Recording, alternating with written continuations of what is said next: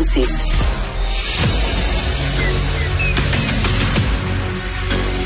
Emmanuel Latraverse. J'ai pas de problème philosophique avec ça. Mario Dumont. Est-ce que je peux me permettre une autre réflexion? La rencontre. Ça passe comme une lettre à la poste. Il se retrouve à enfoncer des portes ouvertes. La rencontre, la traverse, Dumont. Bonjour Emmanuel.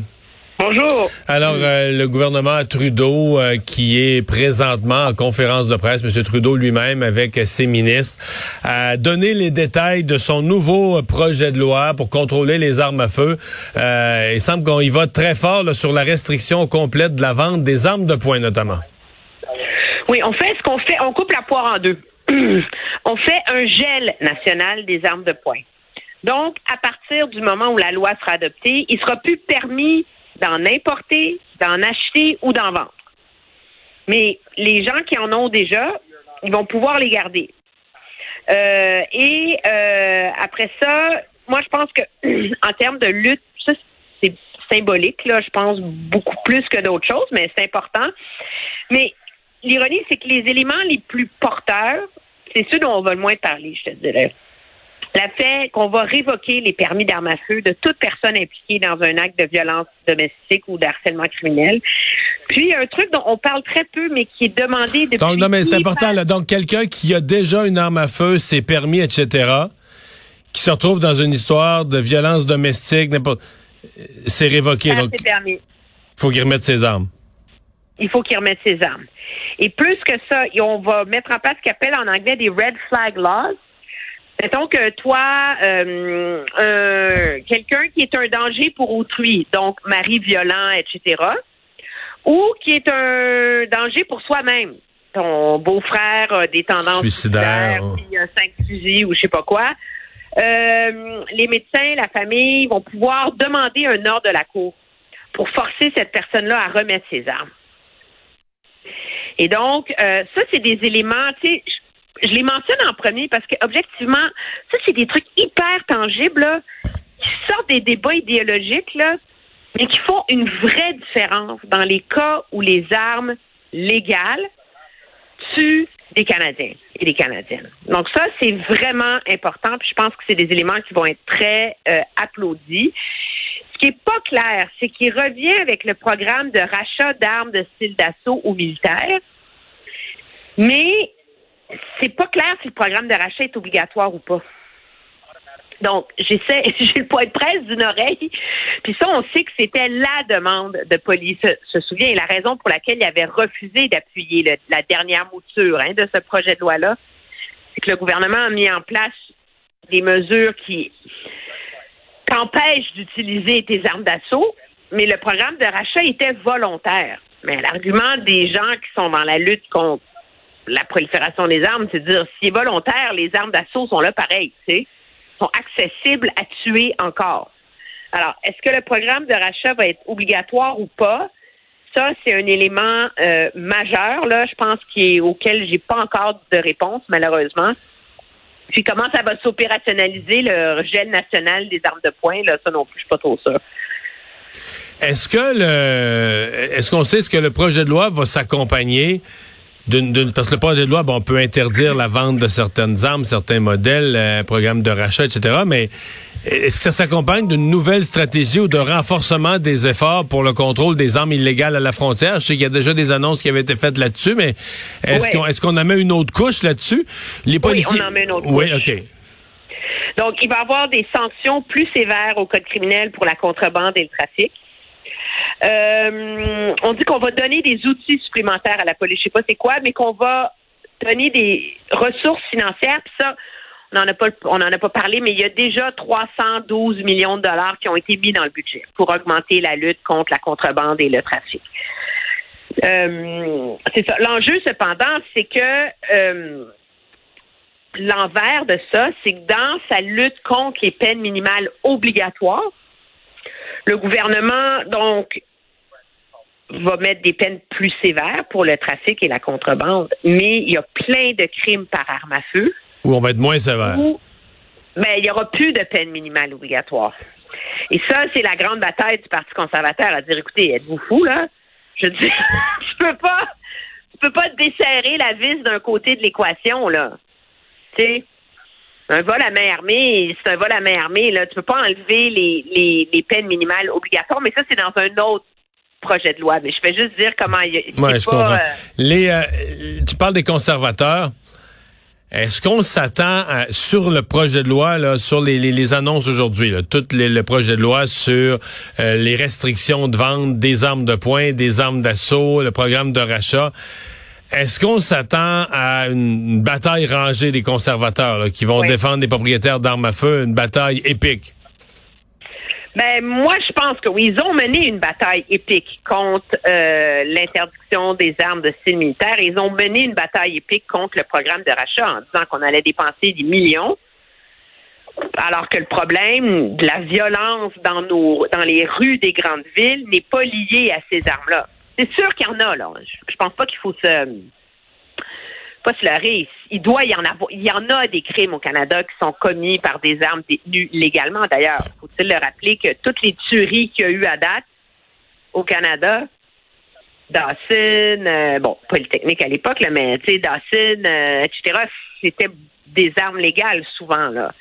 Donc, euh, il y en a, mais... Dans le cas de Dawson, dans le cas de Dawson, je me demande si c'était acquis légalement, parce que dans certains cas, c'est des gens qui s'étaient rentrés membres d'un d'un club de tir ou qui avaient régularisé leur situation pour avoir vraiment droit d'avoir ces armes-là.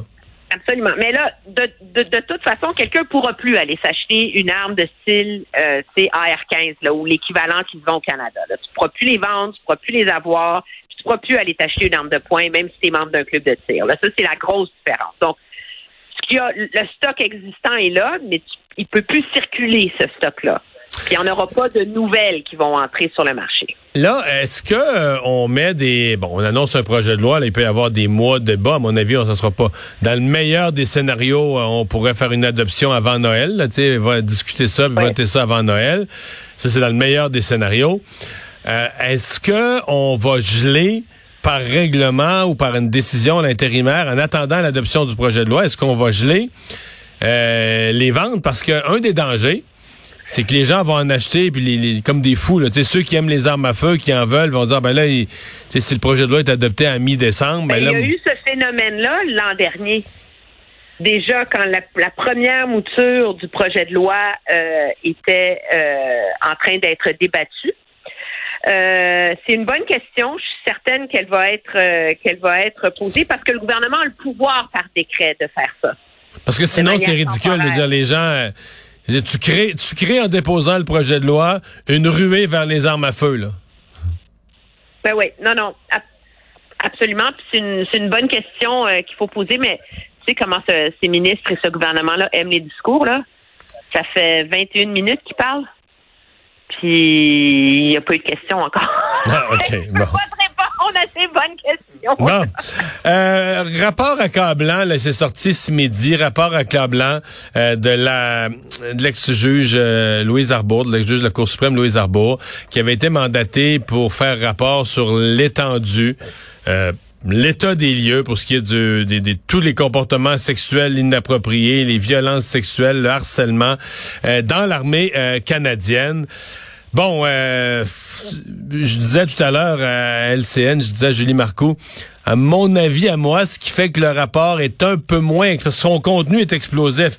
Ce qui fait que c'est un petit peu moins explosif, c'est que la ministre est déjà en action. Il y a déjà un bout des actions qui sont commencées, etc. Mais le contenu du rapport est épouvantable.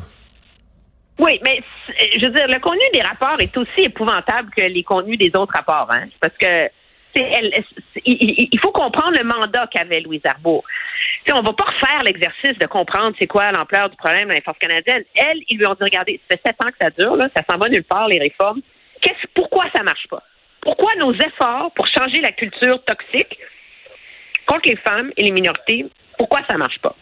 Et donc, c'est sous cet angle-là qu'elle a regardé le problème. Et c'est là que elle parle d'une culture organisationnelle archaïque et hautement dommageable, qui est repliée sur elle-même, où on refuse l'aide extérieure, où c'est une, une institution qui travaille en autarcie, et où finalement tous les c'est pas qu'ils ont rien fait depuis sept ans, c'est ça qui est hallucinant.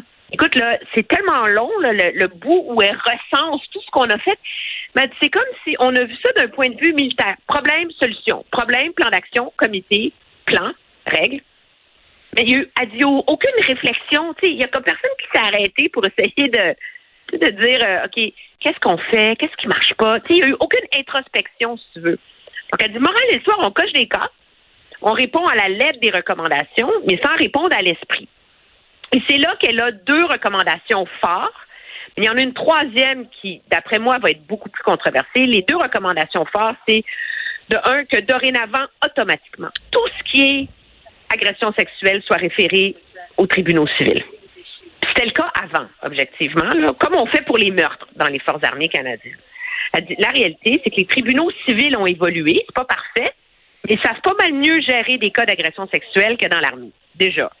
Numéro deux, toutes les plaintes de harcèlement sexuel devraient être référées à la Commission des droits de la personne, qui a une expertise à gérer ça? Puis tu le sors de la chaîne de commandement, puis du problème, la gang de chums qui se protègent entre eux, puis non, non, Mais c'est tellement grave le problème, c'est tellement ancré profondément que de un, elle soutient qu'il faut songer à fermer le Collège royal, le Collège militaire de Saint-Jean, puis le Collège royal militaire de Kingston. Ben voyons. Ben oui, parce qu'elle dit le problème, c'est où elle dit faut ne pas exclure de les fermer, faut au minimalement les refonder. Parce que. Dans le sens que dès la, dès la formation, ça part de travers. Ben, ça part super de travers parce que c'est pas les meilleurs qui vont enseigner tout ce qui est éthique et formation militaire. Dans ces écoles-là, elle parle, attends, je, l'écris, les collèges militaires sont des établissements d'une époque révolue où l'on retrouve un modèle de leadership périmé et problématique. L'hostilité de l'environnement et les mauvais traitements envers les élèves fait en sorte que le statu quo est un obstacle majeur au changement de culture. Fait que là, le gouvernement, ils n'ont pas dit oui tout de suite. Ils vont voir s'ils peuvent sauver la sauce. Puis c'est double le problème parce que tu n'es plus obligé d'aller dans ces collèges-là maintenant. Hein? Et donc, il y a beaucoup d'officiers qui vont dans des universités ou des cégeps normaux, là, avec du monde normal. Alors, ceux qui se ramassent à Kingston puis à Saint-Jean, c'est une gang de boys blancs qui se font des clics entre eux. Puis ça, ben, ça, ça dure tout le long de leur formation et de leur carrière militaire. C'est un environnement où respecter les règles est toujours en opposition avec l'idée de pas te faire pogner. Parce que c'est une gang de boys qui font du chum, qui font du fun ensemble, tu comprends? Alors là, tu vois jusqu'où elle va dans l'évaluation et dans la profondeur des réformes qu'elle exige dans les Forces armées canadiennes. Hmm.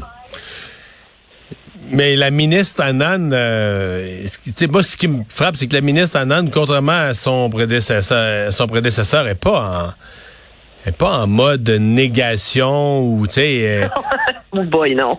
Mais non, elle est dans l'action, donc, euh, bon, est-ce qu'elle va implanter tous les changements? Mais je me dis, il me semble que les conditions sont réunies. Je sais qu'un changement de culture, on dit souvent, c'est ce qui est le plus dur à accomplir, le plus dur que tous les autres changements de règles. Ou ces changements de culture, c'est ce qui est plus dur à accomplir, mais si c'est pour se faire, il me semble qu'on a des conditions réunies présentement, comme jamais. Mais, elle est très, elle est très scriptée, hein, comme ministre, elle est très, très prudente, mais à un moment donné, elle était comme tannée de se faire rentrer dedans, à se faire poser des questions, pourquoi ça marcherait cette fois-ci.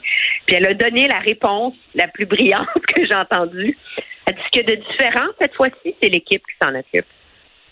Lire ici, nouveau ministre, nouveau sous-ministre, nouveau chef d'état-major. Ce qui est intéressant, c'est le chef d'état-major s'est fait poser la question lui aussi. Il dit, écoutez, il dit, c'était profondément désagréable et malaisant à lire comme rapport. J'ai pas eu de fun. Il dit, la réalité, c'est qu'à chaque fois que les Forces armées canadiennes ont reçu ces rapports-là, on a eu une approche défensive, de repli sur nous. Alors qu'objectivement, ça part de l'idée de se dire, faut saisir l'occasion pour essayer de changer. Parce que si on ne change pas, on ne pourra plus recruter. Puis non seulement ça, on ne pourra plus remplir nos obligations et notre mission comme force armée. Alors, c'est rendu là, là, le test. Bien, à suivre. Merci, Emmanuel. À demain. Ça me fait plaisir. Au revoir.